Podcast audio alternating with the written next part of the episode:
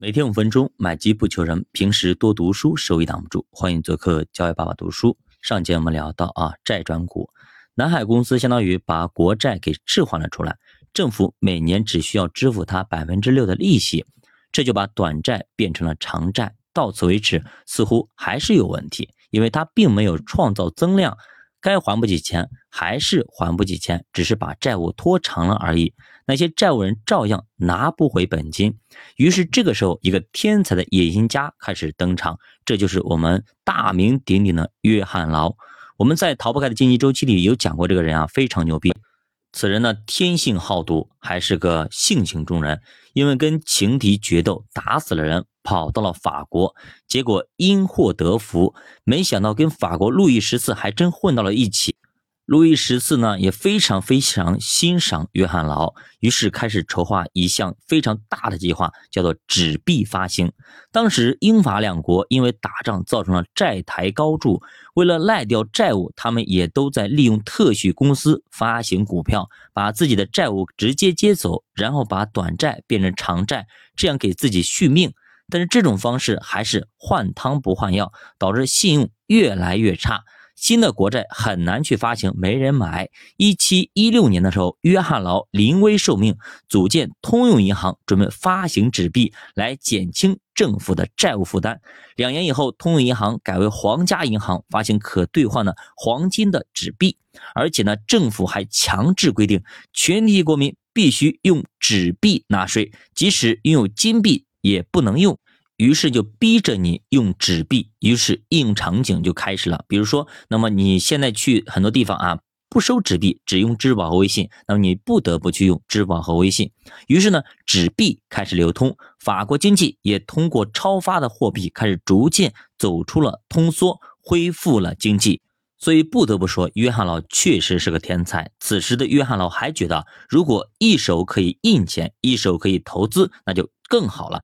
也就是说，他想要兼具英格兰银行和英国东印度公司的功能，这种强大的金融机构，其实呢，它可以做非常非常多的事情，甚至可以为所欲为。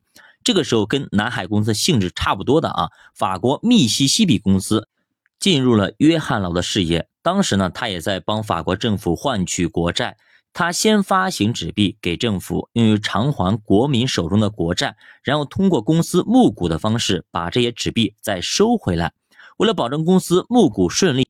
那其实密西西比公司还用了很多的手段，比方说高分配啊、担保等等等等，还制造了很多虚幻的概念，目的呢就是让大家相信这是一家十分有前途的公司，前途无量的公司，甚至不惜口头承诺股价肯定会涨，你买进去绝对会涨，就不会跌。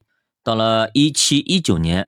那么，密西西比公司呢，向王室提供了十二亿的贷款作为回报。王室将征税业务都交给了密西西比公司来打理。也就是说呢，现在的密西西比公司堪称是法国的财务部。那么，财务部上市，你说股价会涨吗？肯定涨。所以，投资者开始趋之若鹜，情绪高涨，甚至有三万名投资者专门从英国跑到法国进行投资啊。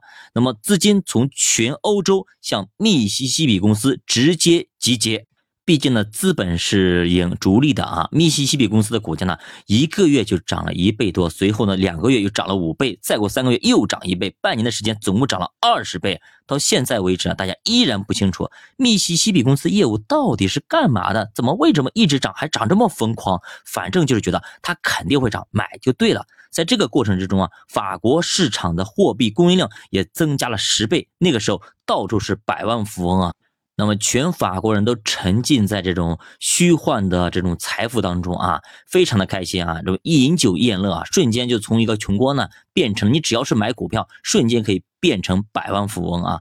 到了一七二零年，有聪明人开始抢跑了，认为呢赚够了。开始反向卖出密西西比公司的股票，一下子股价就直接就崩溃了，暴跌啊！大家疯狂的抢跑，而且这些投资家并不仅仅仅限于拿回纸币，在他们眼里，纸币呢就跟擦屁股纸一样一文不值，他们希望带着金币逃跑。所以这些人呢，在抛售股票的同时呢，也去银行去兑换金币，要求把手中的纸币换回金币，然后把金币从法国偷偷搬到伦敦和阿姆斯特丹，兑换成英币和荷兰盾。这一下子，法国这个庞氏骗局就彻底破产，密西西比公司直接倒闭，约翰劳也跑路了。那么密西西比泡沫破裂之后呢？下面紧接着就是英国的南海泡沫的破裂。那么在这两次泡沫破裂之中啊，有一个人非常非常牛逼。我们以前讲述的时候讲过这个人啊。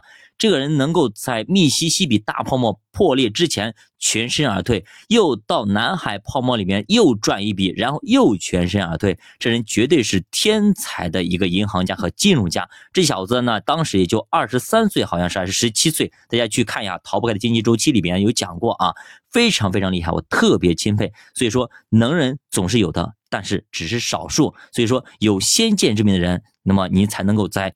各种各样的金融环境，即使是金融危机之中，也能够赚到钱。教宝的书陪你一起慢慢变富，我是教宝，下期见。